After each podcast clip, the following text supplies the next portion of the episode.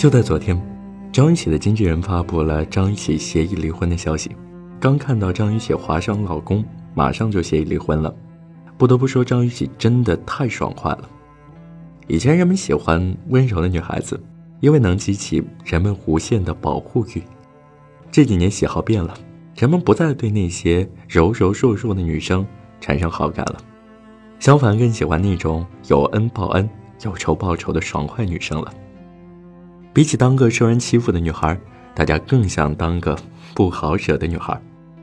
我想起前阵子特别火的《延禧攻略》，之所以能一下子大火，也是因为女主突破常规女一号，单纯善良但时常受欺负的人设，完全就是一个火爆脾气。大家喜欢看魏璎珞惩恶扬善的狠劲儿，受人欺负就怼回去，霸气自信；有人欺负我，我就回击，告诉你。我不是好欺负的。张雨绮就是典型的不好惹代表。这些年，她的火爆脾气也是人尽皆知了。和前夫王全安吵架，开车追上王全安，下车就是踹车门。王全安出轨后，就火速离婚。现在和现任老公结婚不到两年，生了龙凤胎，照样没有因为有孩子有牵挂就委屈牺牲自己，一点不痛快。就分道扬镳。张雨绮曾经专门拍过一个视频回击攻击她的人，总会有人一会儿说你胖了，一会儿说你瘦了，一会儿说你难看，一会儿说你不招谁谁谁喜欢。其实你爱喜欢不喜欢，讲真，我真的没有那么在意。我觉得张雨绮离婚真的没什么。现在我们的思想越开放越包容，就越不把婚姻完整、家庭幸福。当做评价一个人一生是否成功的标准了。我们见过有人为了孩子、为了财产将就妥协的，婚姻名存实亡；为了面子骗别人、骗自己，也见过遇到问题唯唯诺诺、不敢说、不敢反抗，最终酿成苦果的悲剧。所以，比起委曲求全换一个将就的结局，为何不成全自己，选择最潇洒的结局？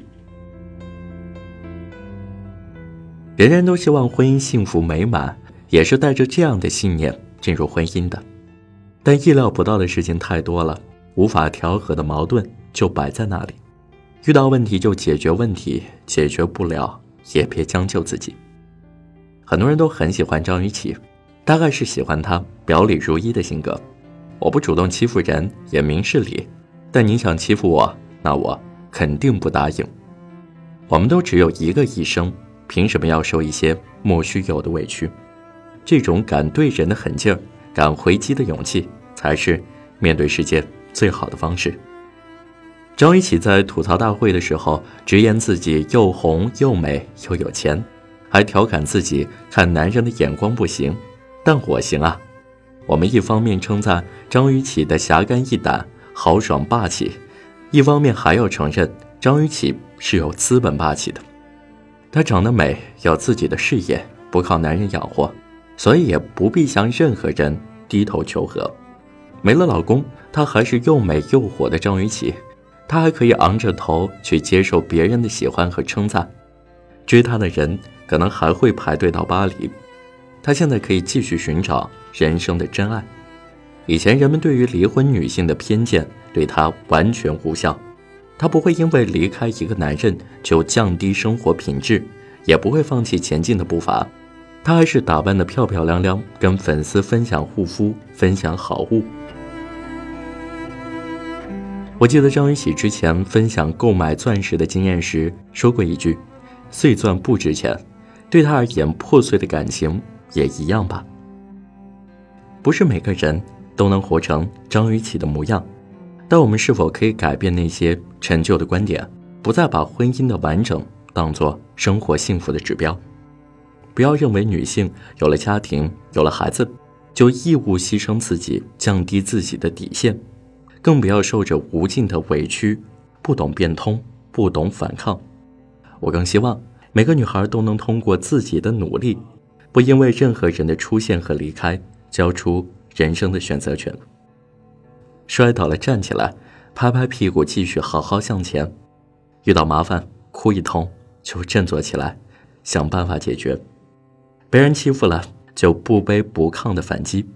好好做自己，自信的做自己，不要因为别人的评价动摇自己的信念，不会因为别人的干涉就放弃自己的标准，做个不好惹的人，做个能够照顾好自己的人。